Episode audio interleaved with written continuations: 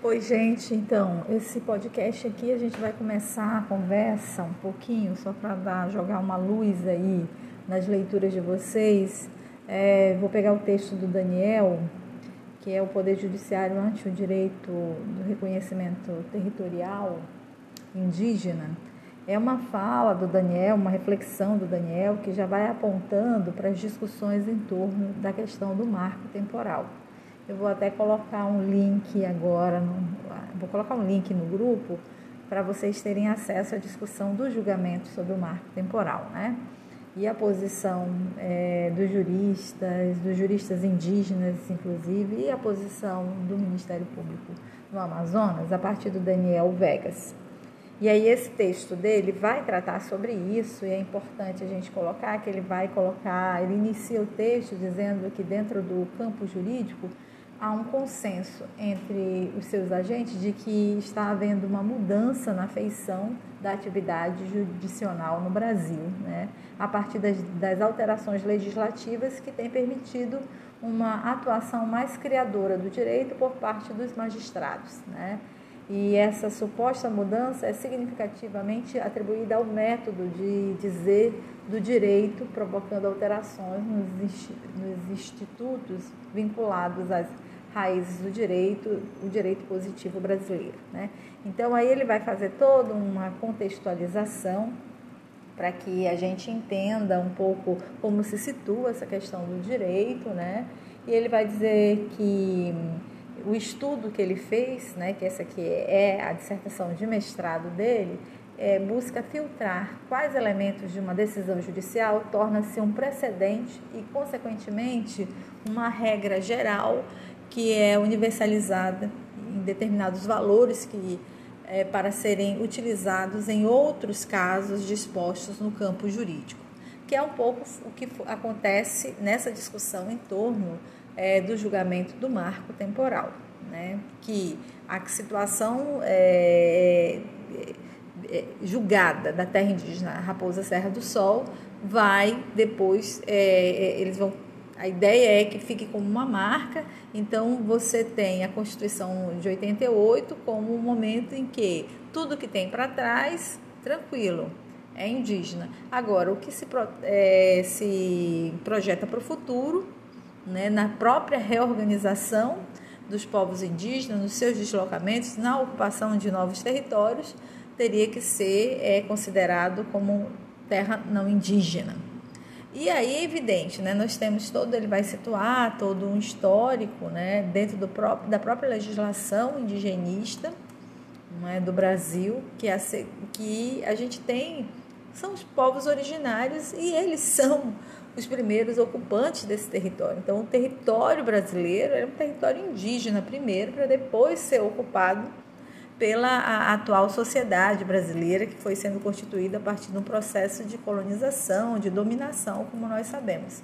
Então é interessante ler esse, esse texto do Daniel e também assistir, caso vocês não tenham assistido, o julgamento do marco temporal, para que a gente possa entender esse contexto que não é um contexto que acaba aqui, né? A gente está num processo cada vez mais forte no Brasil de negação desses territórios, né? A gente está no momento em que, é, nas diversas expansões, como a gente falou ontem, né? Acho que os textos de ontem e o texto do próprio professor Alfredo vai nos ajudar a entender essas diversas é, facetas, né, do próprio Estado brasileiro nesse processo de ocupação do território nacional e do uso desse território à sua conveniência, ou à conveniência de uma da elite que, que se mantém no poder é, é, no país e que vai negando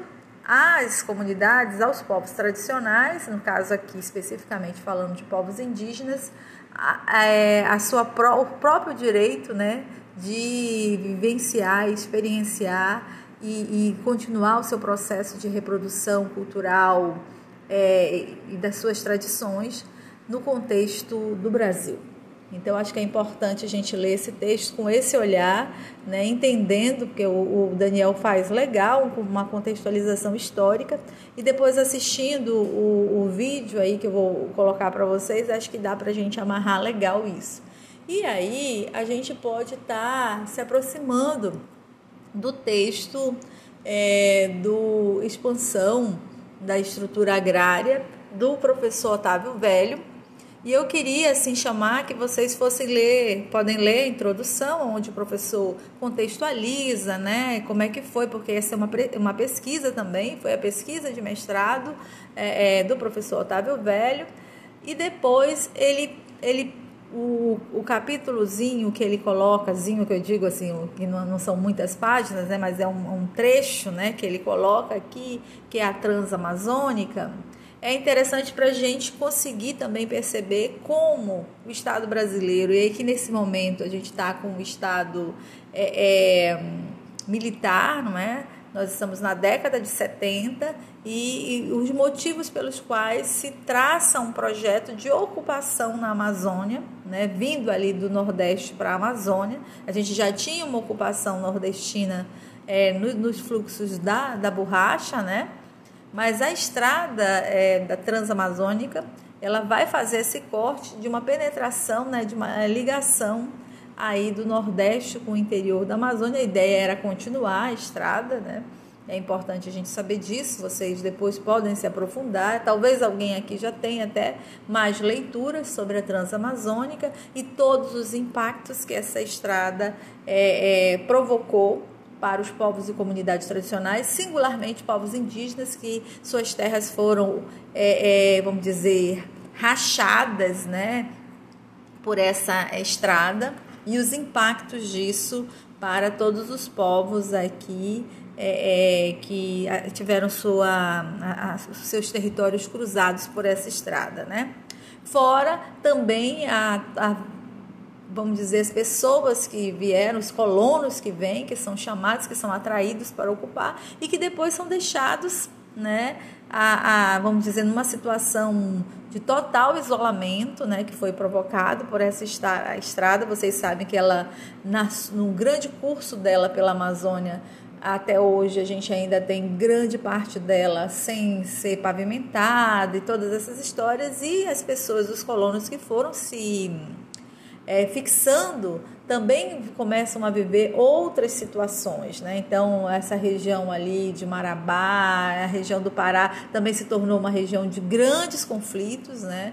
É, agora, enquanto falo com vocês, estou lembrando aqui da morte, por exemplo, de Dorothy Stang, né? E de tantos outros companheiros e companheiras na luta do campo pela defesa da floresta em pé e que vocês sabem que esse conflito agrário ele vai só se agravando e essa estrada tem relação direta também com esses é, essas situações, né? Então, ela, como vocês sabem, ela para, né, no sul do Amazonas, ali em Labre, ela é interrompida, né?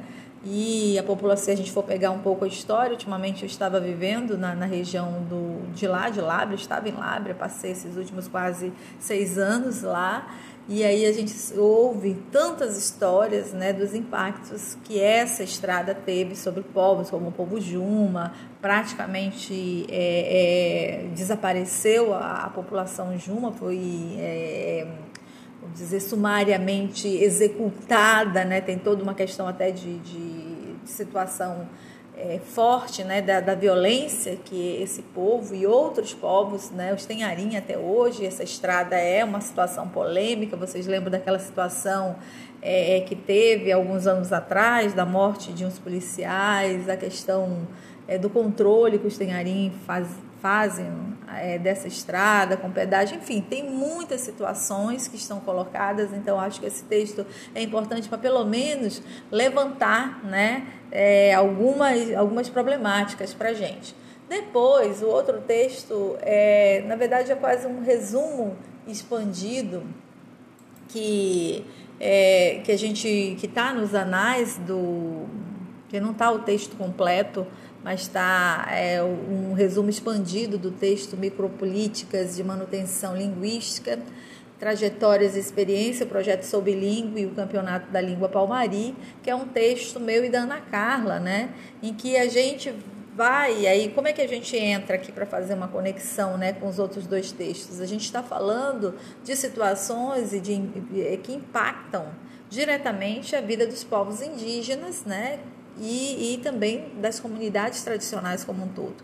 Em se tratando de povos indígenas, a questão linguística é fundamental. Né? Quer dizer, todo o processo de repasse das tradições, da, daquilo que a gente chama de cultura, de etos de um povo, ele passa a partir da língua. Né, desse ensinamento, é desse cotidiano, é desse ouvir, ainda mais para povos indígenas em que a tradição é a oralidade. Então, nós fazemos aí uma reflexão trazendo um exemplo, dois exemplos de ações de manutenção, de esforço coletivo e, de alguma forma, a gente apresenta uma liderança, que é o Edilson Palmari, todo um esforço de manutenção da língua palmari que vive exatamente nessa região que a gente estava falando. Os palmaris são ali da região do, do, do Purus, né? E a gente está falando dos palmaris, a experiência aí do município de Lábrea, terra indígena Palmari do Lago Marahã. Então, e aí é, vamos falar de dois eventos, que é o Campeonato da Língua Palmari, né? E o, o projeto sobre língua intercultural. Então, eu acho que é interessante vocês é, perceberem, depois tentarem fazer as conexões que são necessárias para entender que essas ações, essa, essas mobilizações, né, para pegar um, um, termo, uma mobilização é, é, étnica, é, uma mobilização política, esse processo de organização é fundamental para o que a gente chama de resistência desses povos, para esse enfrentamento. Então, acredito que esses textos podem ajudar vocês a, a tentarem pensar a problemática né, do, do que a gente está trazendo para essa disciplina, que é pensar povos e comunidades tradicionais dentro desse contexto amazônico, tentando pensar todas essas conexões que são necessárias para o entendimento, né? E até para que a gente possa pensar o nosso papel enquanto agente social, o nosso papel enquanto pesquisador, o nosso papel enquanto educador, o nosso papel dentro desse contexto de sociedade, né? Nas nossas reflexões, os impactos das nossas pesquisas, o impacto é, é, da academia, né? Do fazer ciência no Brasil para a, vamos dizer, para o fortalecimento desses diversos grupos étnicos, desses povos, dessas comunidades tradicionais. Então, espero que vocês façam uma boa leitura.